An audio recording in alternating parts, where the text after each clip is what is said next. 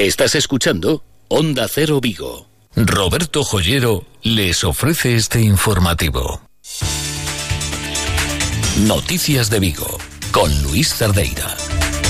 Hola, muy buenas tardes. ¿Qué tal están? Tiempo para la información local en la sintonía de Onda Cero. Es momento de contarles lo más destacado de la actualidad de este 10 de septiembre. Ayer se cumplían dos años de esto y nos acercamos, bueno, todavía estaba bajando gente del tren que estaba herida, se quedaron allí en, las vías y, me confirmaron de forma inmediata dos fallecidos, que había habido, no se sabe si una persona arrollada o que se habría caído con el golpe, veis cómo está el vagón.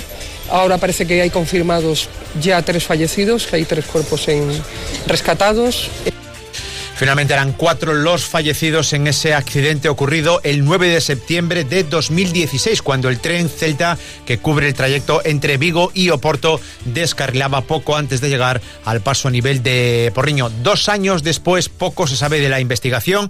Sí se conoce que el accidente fue debido a un exceso de velocidad, pero no se sabe exactamente por qué el maquinista eh, no frenó, por qué el maquinista no redujo la velocidad al llegar a la estación porriñesa, donde se está estaban desarrollando una serie de obras. No se sabe, la investigación de momento no ha sido capaz de esclarecer si el maquinista no conocía que existían esas obras, si no, eh, si no percibió la señalización que le obligaba a reducir la velocidad o si simple y llanamente eh, se distrajo al llegar a esta estación de Porriño. Esta tarde la Corporación Municipal de Porriño, el Concello, ha convocado una concentración a partir de las 8 de la tarde en este paso a nivel en Porriño para recordar a las víctimas y para también exigir que avance algo más la investigación de cara a conocer qué es lo que sucedía ese 9 de septiembre de 2016. Mientras en Tui, esta mañana la policía local ha procedido a precintar la pirotecnia La Gallega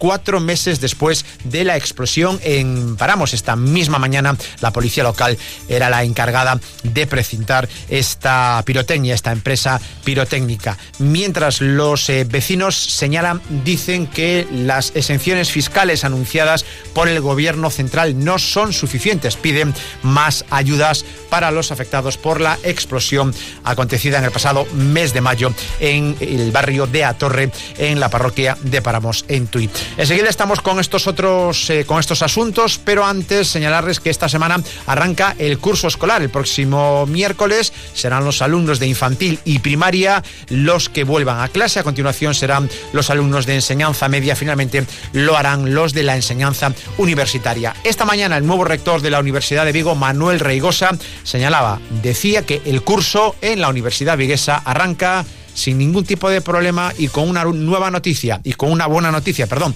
una nueva titulación. Comeza con normalidade, eh, unha titulación de grado nova que tivo un éxito extraordinario que é Enxeñería Biomédica.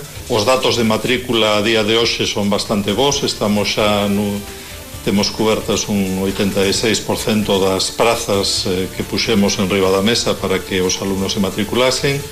En principio, creemos que tanto a captación de profesorado para as novas titulacións como o resto está totalmente cuberto. Entón, eh, a mí sorprenderíame que o inicio de, de curso tivera algún problema. ¿no? Augasa la Mazda de Vigo le ofrece el tiempo. Bueno, pues ingeniería, ingeniería biomédica, que es la nueva titulación que podrá eh, estudiarse en la Universidad de Vigo. ¿Tenemos algún que otro problema para conectar con Meteo Galicia respecto a la predicción del tiempo? Les cuento yo que los cielos van a, van a continuar azules, despejados. Las temperaturas en la jornada de hoy van a volver a situarse en valores altos. No olvidemos que continuamos en el verano por encima de los 25 grados. El pronóstico del tiempo es que en los próximos días la situación continúe, continúe igual. Mañana martes, cielos también azules, despejados, las temperaturas nuevamente en valores muy altos. Augasa, concesionario Mazda en Vigo, les ha ofrecido el tiempo. Enseguida les contamos estos y otros asuntos de la actualidad con Ángel Mosquera en el control técnico.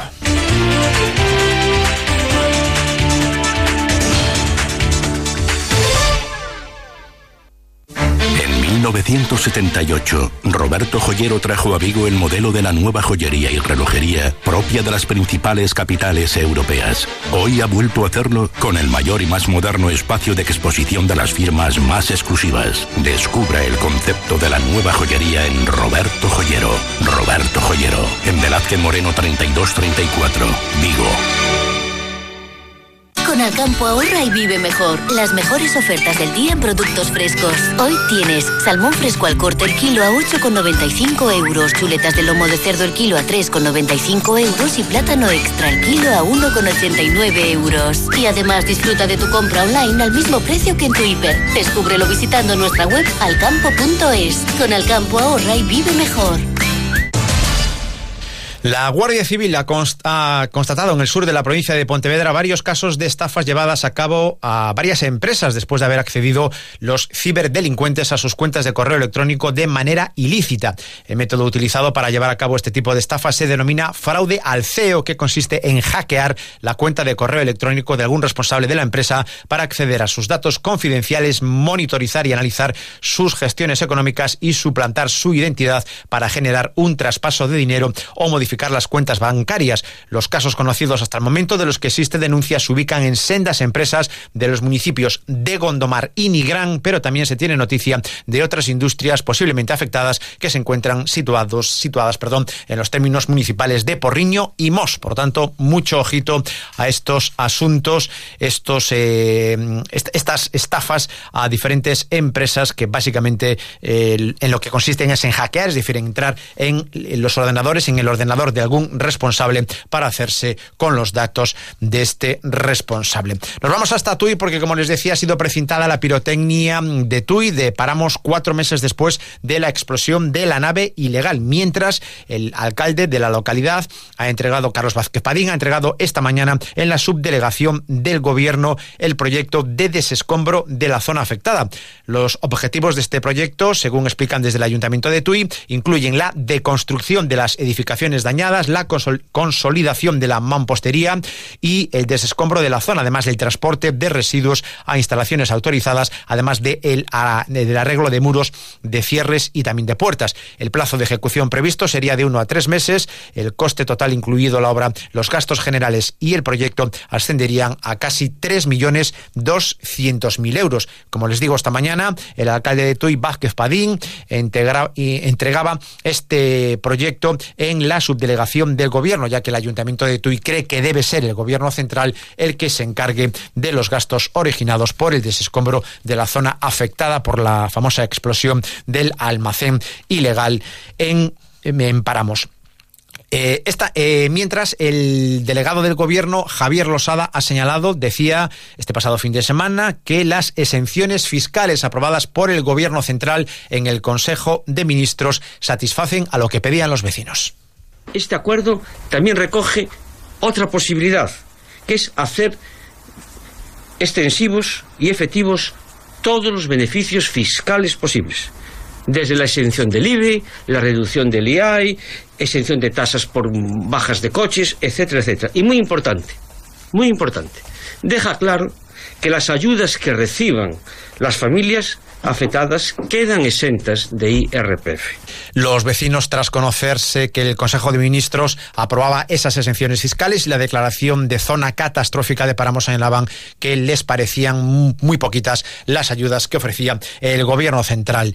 Mañana en el Parlamento gallego podría aprobarse o se aprobará casi con toda seguridad la puesta en marcha de una comisión de investigación para esclarecer lo sucedido en el accidente de Omarisquiño.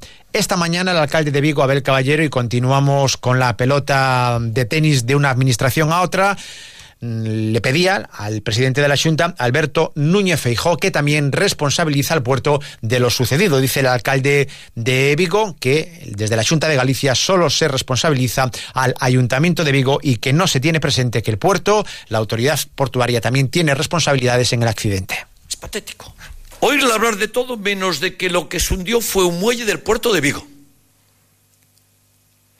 Pero es más patético aún escucharlo asignar responsabilidades, sin que nos diga una sola palabra de en qué se basa para asignarlas. Resulta patético escuchar a Fejo decir que va a decirle a su grupo que vote una comisión de investigación y que él ya diga quién fue el responsable. ¿Para qué van a investigar si ya Fejo sabe quién fue el responsable? Bueno, pues continuamos echándonos la pelota en el tejado de enfrente. El pasado viernes, desde la autoridad portuaria, se decía que toda la responsabilidad era del Concello y desde el Concello, esta mañana ya escuchábamos al alcalde, se dice que parte de la responsabilidad es del puerto. Hablamos de infraestructuras porque esta mañana desde la formación política en Marea se le ha pedido al Ministerio de Fomento que se le exija a su vez a Audasa que no suba el peaje en la autopista del Atlántico. Creen desde esta formación política que lo que tiene que hacer Audasa es rebajar sus beneficios para de esta forma evitar eh, la subida de las tasas. Non entendemos como se eh, sube a peaxe entendendo que, bueno, a cómputo do, das obras de Rande cando en realidade vemos que as obras siguen eh, funcionando. Registramos varias iniciativas, todavía non temos parte eh, resposta por parte do Ministerio, pero non pode ser que houvese tanta presa o 31 de decembro por, por inaugurar a obra cando realmente as obras non, non estaban rematadas. Non? Isto nos parece unha nova estafa do Partido Popular de cara á ciudadanía para unha vez máis defender os intereses da concesionaria. Desde Marea además se va a pedir que el Ministerio de Fomento deje ya eh, libre de peaje el tramo de la P9 entre Redondeala y Vigo. Recuerden que era una promesa del anterior ministro de Fomento y también que se libere de peaje este el tramo de la AP9 que va en este caso desde el Alto de Puxeiros hasta Porriño para de esta forma facilitar a los usuarios, a los conductores que puedan circular por ese tramo de la autopista y por y no por la peligrosísima autovía Vigo-Porriño de la que esta mañana, por cierto, han hablado desde el Partido Popular. Dice Nidia Arevalo, la alcaldesa de Mos, que da la impresión de que ahora el Ministerio de Fomento quiere dejar sin efecto la construcción de esa nueva autovía entre Vigo y Porriño, eh, aprobada por el anterior presidente del gobierno, por Mariano Rajoy. Dice Arevalo que cada vez que el Partido Socialista llega al poder, lo único que hace es dar malas noticias para Mos, para Vigo y para su área metropolitana. Pois que cada vez que chega o Partido Socialista ao Goberno de España, pois chegan as malas noticias para Mos, para Porriño e para Vigo. Esta autovía eh, tiña pois un anuncio fai un poucos meses do presidente do Goberno anterior de que por fin no ano 23 se podría ver pasos firmes de o que sería esa nova obra. É dicir, que dende xa pois iba a haber un orzamento para empezar a pasar de ser eh, un estudio informativo a ser un proxecto constructivo e consecuentemente unha futura obra no ano 23. Bueno, pues así están las cosas. El Partido Popular que ya da por hecho que el Ministerio de Fomento no va a ejecutar una nueva autovía entre Vigo y Porriño, por lo menos teniendo en cuenta el proyecto del anterior gobierno. Recuerden que continúa la huelga de los trabajadores de la SHER y de momento parece que no hay avances porque ya para el próximo miércoles han convocado una nueva concentración delante del Ayuntamiento de Vigo. Tu compraventa de confianza Autorribada te ofrece la información deportiva. En el deporte, Rubén Rey, pendientes de Yago Aspas y de su posible participación en el partido de mañana de la selección frente a Croacia. Fue titular en Wembley, tuvo una actuación, digamos que discreta, correcta, pero lejos de la brillantez de la que sabemos es capaz Yago Aspas.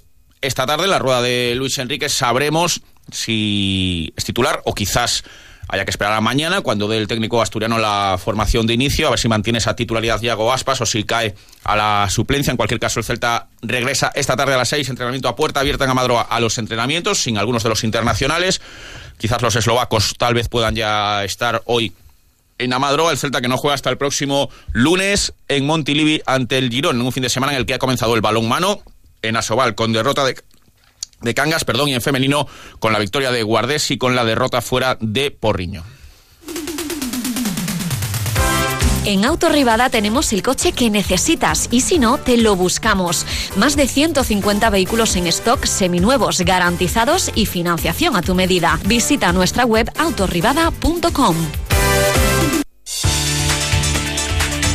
Y esta mañana reunión entre el delegado del consorcio de la zona franca, David Regades, y el nuevo rector de la Universidad de Vigo, Manuel Reigosa. Ya hay acuerdo para que cada una de las instituciones utilice los edificios Faraday y Siemens en el campus del mar. Uno de ellos se dedicará a emprendimiento, el otro se dedicará a investigación. Por cierto, Manuel Reigosa, el rector, ha señalado que una de las intenciones, una de las ideas de la universidad es utilizar uno de esos edificios para poner en marcha una universidad de verano. Llega la información de España y del mundo a la sintonía de Onda Cero.